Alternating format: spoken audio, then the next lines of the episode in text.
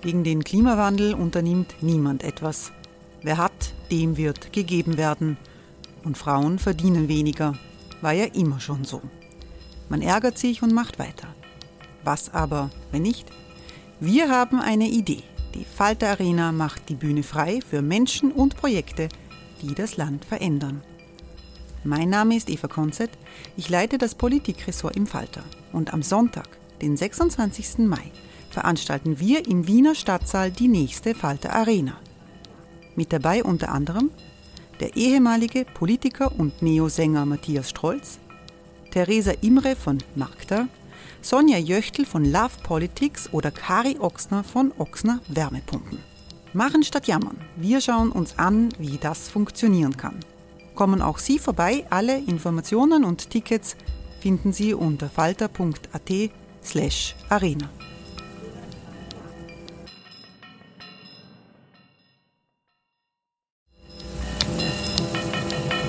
Falter-Podcasts werden durch Werbung unterstützt. Das hilft bei der Finanzierung unseres journalistischen Angebots. Die Erderhitzung ist kein Gefühl, aber mit vielen Gefühlen verbunden. Sorgen etwa oder Angst. Eine Veranstaltung gegen diese Ohnmacht ist Tipping Time, eine Klimakonferenz der Zivilgesellschaft. Von 9.5. bis 11.5. findet Tipping Time in Kooperation von Globe Art, Solektiv und Tangente St. Pölten statt und lädt ein zu Diskurs, Diskussionen und Workshops mit namhaften Vortragenden wie Nikolai Schulz und Friederike Otto. Weitere Informationen finden Sie auf www.tangentesanktpölten.at.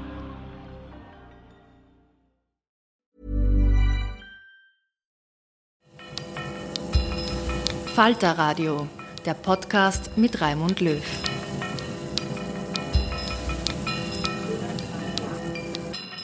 Sehr herzlich willkommen, meine Damen und Herren, im Falter Radio. Sie können sich vielleicht noch an die verstörenden Szenen vor einem Jahr erinnern. Spezialpolizei mit Hunden war mitten in der Nacht beteiligt, zwei Familien mit Kindern zur Abschiebung auf den Flughafen Schwächer zu bringen. Darunter die Berufsschülerin Sona, die mit ihrem 16-jährigen Bruder Aschot nach Armenien kam und die 13-jährige Tina, die mit ihrer kleinen Schwester und ihrer Mutter nach Georgien transportiert wurde. Tina ist in Wien geboren, sie ist in der Stubenpastei in die Schule gegangen. Die mehrmaligen Asylanträge der Mutter sind abgelehnt worden. Damals war Innenminister Karl Nehammer der heutige Bundeskanzler und der hat argumentiert, Gerichtsentscheidungen müssen respektiert werden. Tina hofft jetzt auf eine Rückkehr nach Österreich. Florian Klenk hat mit ihr gesprochen. Hallo Florian. Ja, hallo. Wie realistisch ist, dass Tina nach Österreich zurückkommt? Das ist relativ äh, wahrscheinlich, dass sie kommt. Sie muss 18 Monate lang äh, nach der Abschiebung warten. Da hat sie ein Rückkehrverbot, das steht so im Gesetz. Und sie kann dann einen Antrag stellen auf Einreise, um hier als Schülerin zu leben, ein sogenanntes Schülervisum. Und äh, zuständig für die Erstellung dieses Schülervisums ist die Magistratsabteilung 35 der Stadt Wien. Und diese MA 35, die wird äh, politisch äh, befehligt vom NEOS Stadtrat Wiederkehr und äh, die äh, Vertreter von Tina, der Rechtsanwalt Winfried Embacher, ist, glaube ich, guten, guter Hoffnung, dass hier doch eine Lösung gefunden wird, dass Tina wieder hier in Wien in die Schule gehen kann und ihr soziales Umfeld hier wieder treffen kann und ihr Leben wieder weiterführen. Das wäre eine äh, gute Nachricht für Tina. Sie hat sich in Georgien gar nicht einleben können. Das erzählt sie dem Florian Genk in einem Interview aus Tiflis. Wir hören uns das einmal an. Wir waren da im Dorf und äh, also die ersten Tage äh, wusste ich, habe ich das Ganze noch nicht ganz verarbeitet gehabt. Äh, auf jeden Fall, das war ein, ein krasser Schock für mich. Also ich war so plötzlich in Georgien und ich wusste nicht, also ich wusste gar nicht mal, ob das real war. Also ich habe mich nicht so gefühlt. Und dann habe ich natürlich auch meine Oma gesehen und so. Das hat mich gefreut wieder meine Familie zu sehen und äh, mein ähm, ja, Dorf eben. Und äh, ja, danach wurde mir eigentlich schon klar, dass ich jetzt nicht mehr mit meinen Freunden bin oder nicht mehr in meine Schule gehe und so. Und ja, das war natürlich traurig für mich. Also ich habe mich wirklich ähm, traurig gefühlt. Hast du Kontakt gehalten zu deinen Freunden in Wien? Ja, ich habe äh, ich hab immer noch Kontakt mit meinen Freunden äh, und wir reden auch, wir telefonieren auch jeden Tag fast. Äh, hier in Georgien habe ich nicht so viele Freunde und ähm, Freunde, die ich habe, die gehen auch in die Schule und haben auch nicht so viel Zeit. Ähm, darum kann ich auch nicht so viel mit ihnen machen. Und ich verstehe mich ehrlich gesagt auch nicht so gut mit ihnen. Also schon, aber ähm, nicht so wie in Österreich.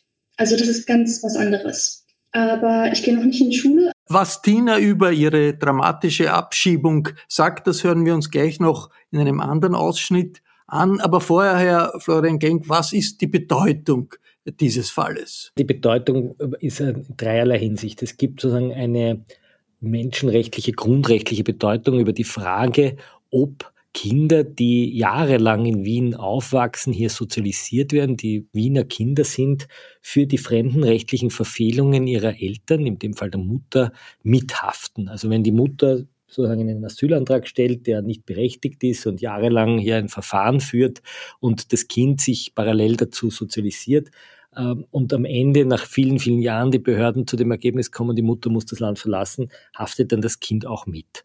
Und hier ändert sich gerade die Sichtweise der Behörden, weil man früher gesagt hat, das Kind hängt sozusagen an der Mutter dran und man kann nicht über das Kind den Status der Mutter legalisieren. Und jetzt spielt aber doch in der Güterabwägung, und da ist vor allem auch die Justizministerin Alma Sadic sehr dahinter gewesen und Irmgard Gries, die hier eine Kommission geleitet hat, hier setzt sich doch langsam der Gedanke durch, dass die Kinder unabhängig von ihren Eltern Rechte haben, dass es die Kinderrechtskonvention vorsieht, dass man hier das Recht auf Privatleben des Kindes höher zu bewerten hat in der Waagschale Waagschale als das Interesse des österreichischen Staates auf ein geordnetes Fremdenwesen, weil die Kinder eben für sich genommen Rechtssubjekte sind und nicht mithaften für das Verhalten der Erwachsenen. Das ist der eine Punkt. Der zweite Punkt war natürlich die politische Komponente, dass hier der schwarze damalige Innenminister Karl Nehammer, heute Bundeskanzler, diese Abschiebung durchgesetzt hat, obwohl die Grünen sehr, sehr eindringlich gebeten haben, es nicht zu tun. Rudi Anschober hat interveniert, der Vizekanzler Kogler hat interveniert, Sigrid Maurer hat interveniert und haben gesagt, lasst, überprüft den Fall noch einmal, schaut euch noch einmal die Güterabwägung an an. Es ist rechtlich möglich und Nehammer hat da völlig auf stur geschalten. Und er sagt auch jetzt noch im Interview mit dem Falter, sagt er, ja, er ist immer die noch Entscheidung war richtig. Genau, er sagt, die Höchstgerichte haben das entschieden und er muss sich an diese Entscheidung halten. Die Anwälte von Tina sagen, nein, er hätte das noch einmal überprüfen können. Das sind jetzt zwei Rechtsmeinungen, die da äh, gegenüberstehen. Die Fremdenrechtsanwälte sagen, er hätte es noch möglich gehabt. Das hat auch Maria Berger gesagt, die immerhin Richterin am Europäischen Gerichtshof für Menschenrechte in Straßburg war.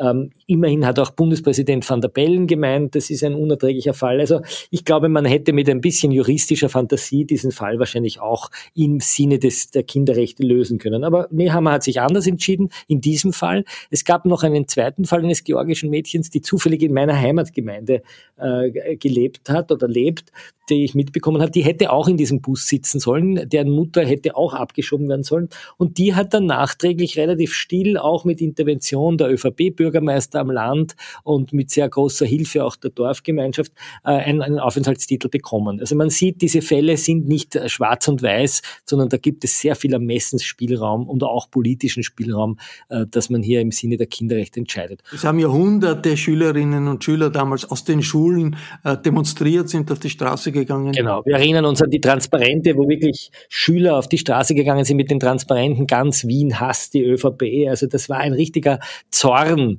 der Schüler. Die haben sich da richtig politisiert. Das war ein politischer Moment, weil sie gemerkt haben, und das war der dritte Aspekt des Ganzen, mit welcher äh, Unverhältnismäßigkeit diese Abschiebung durchgeführt wurde. Diese Kinder saßen stundenlang in einem Polizeibus, weil die Zufahrt blockiert war von Schülern. Die Polizei hat nicht aufgegeben und gesagt, gut, wir es gut sein, machen wir es ein anderes Mal, sondern wollte das durchsetzen. Es sind Polizeihunde gekommen, die, die Vega ist gekommen, maskiert mit schwarzen Sturmhauben. Ich bin damals hingefahren in der Nacht, es war bitterkalt, die, es war schon die Corona-Zeit, die, die Kinder mussten da in diesem kleinen Bus sitzen mit FFP2-Masken. Ähm, wir sind draußen gestanden, es waren damals auch zwei grüne Abgeordnete dabei, der, der Georg Bürstmeier und die Sibylle Hammann, eine Abgeordnete von den Neos war dabei. Ähm, ähm, immer mehr sind gekommen, um das irgendwie solidarisch zu sein und zu sagen, hört auf mit dieser Abschiebung.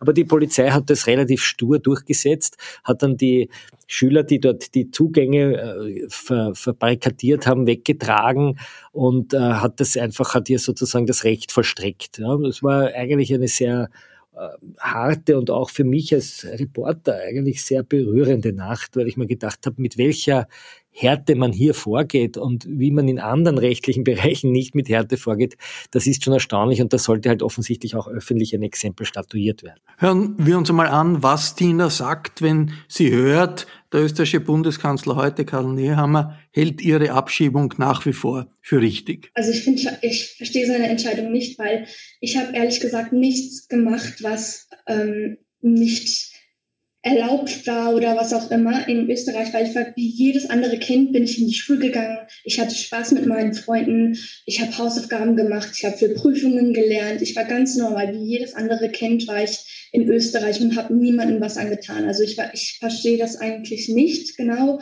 Ähm, und das hat mich auch sehr verletzt, weil ich bin dort geboren, aufgewachsen, in die Schule gegangen, habe dort Freunde, habe dort mein, das ist meine Heimat. Also für mich ist das wirklich meine Heimat, weil hier äh, verstehe ich mich mit den Leuten nicht und die, sind, die denken auch ganz, ganz anders als ich. Ich habe in der Zeitschrift Profil gelesen, dass du möglicherweise ein Schülervisum bekommen kannst. Äh, Ehrlich gesagt weiß ich das auch nicht genau, aber wenn ich komme, werde ich ein Schülervisum beantragen und mm, ja, dann werde ich ganz normal in die Schule gehen und eine Gastfamilie haben. Ähm, ja. Das heißt, du würdest allein in Österreich leben und deine Mutter und deine Schwester wären weiterhin in Georgien. Ja, dann würden sie eben nachkommen. Also wenn ich in die Schule gehen würde und dann alles gut wäre, dann würden sie auch kommen. Also meine Mutter und meine Schwester würden dann auch kommen und dann, ja.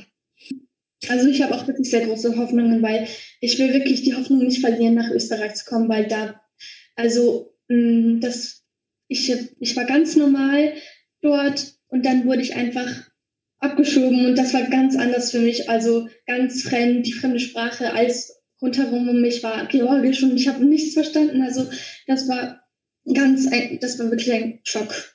Hast du diese, hast du diese Abschiebung, die ich, ich war damals dabei, ich habe diesen Bus äh, gesehen und äh, wir haben Bilder gemacht.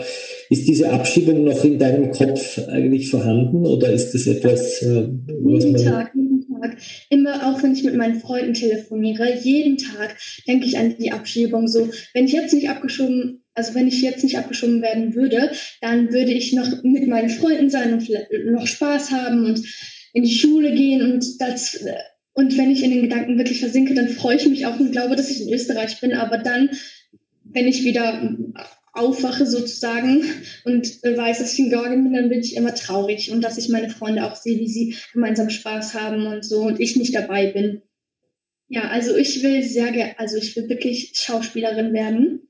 Mm, und ja, ich will ähm, gut lernen eine Ausbildung haben, ich will Schauspielern, ähm, ja, ich weiß nicht. Also ich hoffe sehr, weil das ist wirklich mein Traumberuf und schon sehr lange auch. Ich glaube schon ein paar Jahre.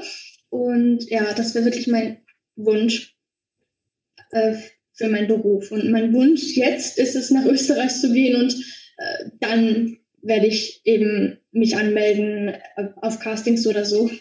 Immer wieder sagt Tina auch, dass sie überhaupt nicht verstehen kann, warum das Innenministerium sie abgeschoben hat. Ich bin wie jedes andere Kind in meiner Klasse, in meiner Schule, in, in Wien, in Österreich bin ich in die Schule gegangen, normal, ganz normal. Ich habe gut gelernt, ich habe ähm, Freunde gehabt, ich habe, ich weiß nicht, ich habe ein Leben gehabt und einen, Tag, einen Alltag und so, wie normale Kinder und normale Menschen. Und ja, ich würde ich würde wirklich sagen, dass es eine falsche Entscheidung war.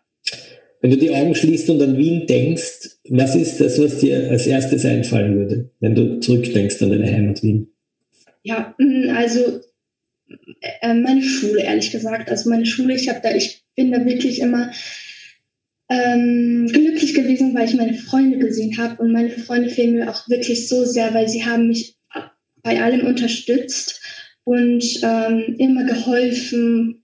Und ja, und mich glücklich gemacht einfach. Ich wusste, dass ich, ähm, ich wusste, dass ich eben Leute an meiner Seite hatte und ja, dann wurde mir das einfach alles genommen.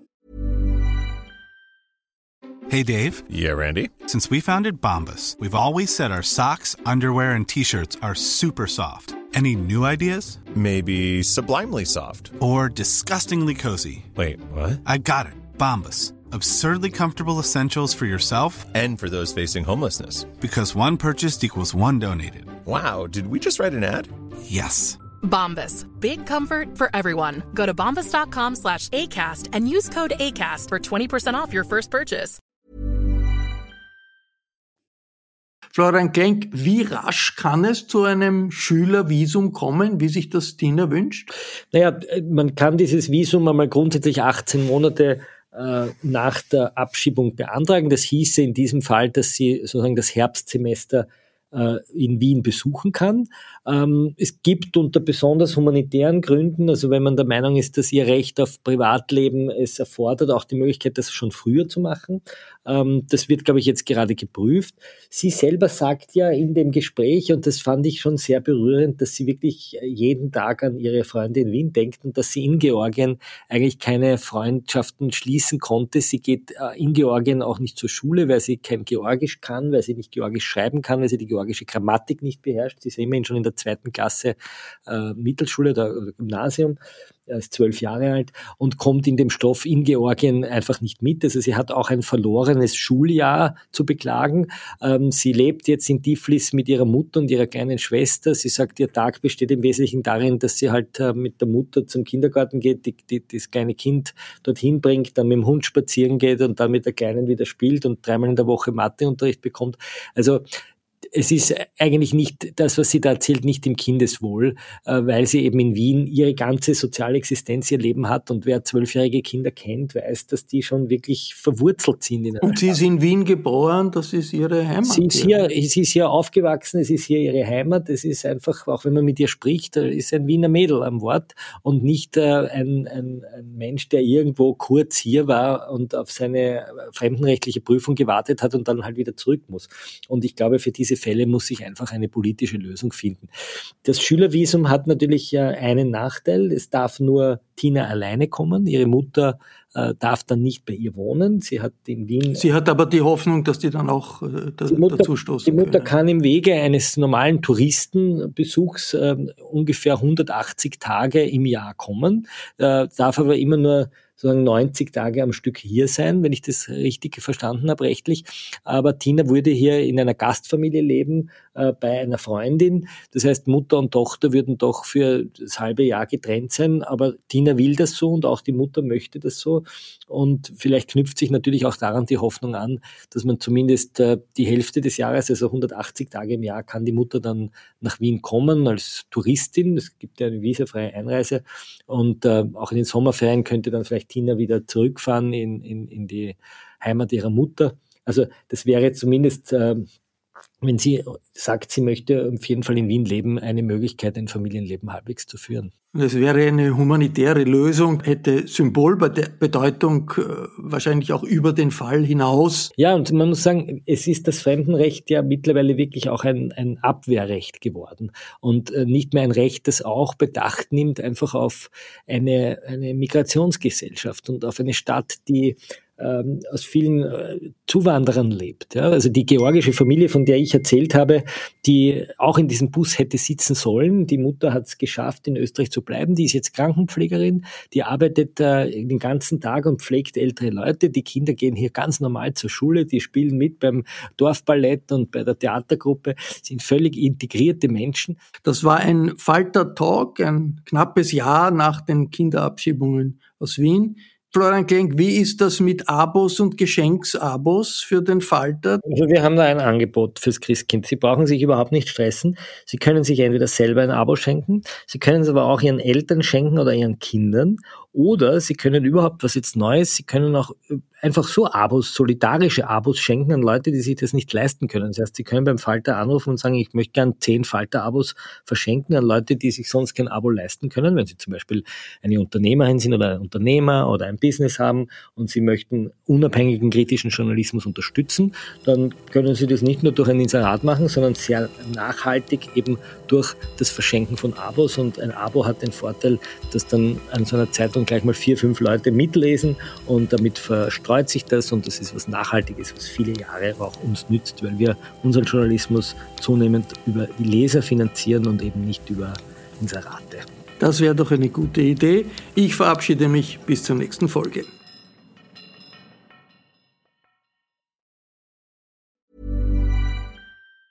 Even on a budget, quality is non-negotiable. That's why Quince is the place to score high-end essentials at 50 to 80% less than similar brands. Get your hands on buttery soft cashmere sweaters from just 60 bucks, Italian leather jackets, and so much more. And the best part about Quince, they exclusively partner with factories committed to safe, ethical, and responsible manufacturing. Elevate your style without the elevated price tag with Quince. Go to quince.com slash upgrade for free shipping and 365-day returns. Planning for your next trip?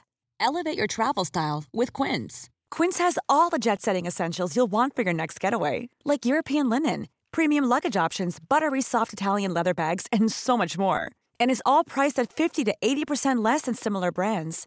Plus, Quince only works with factories that use safe and ethical manufacturing practices.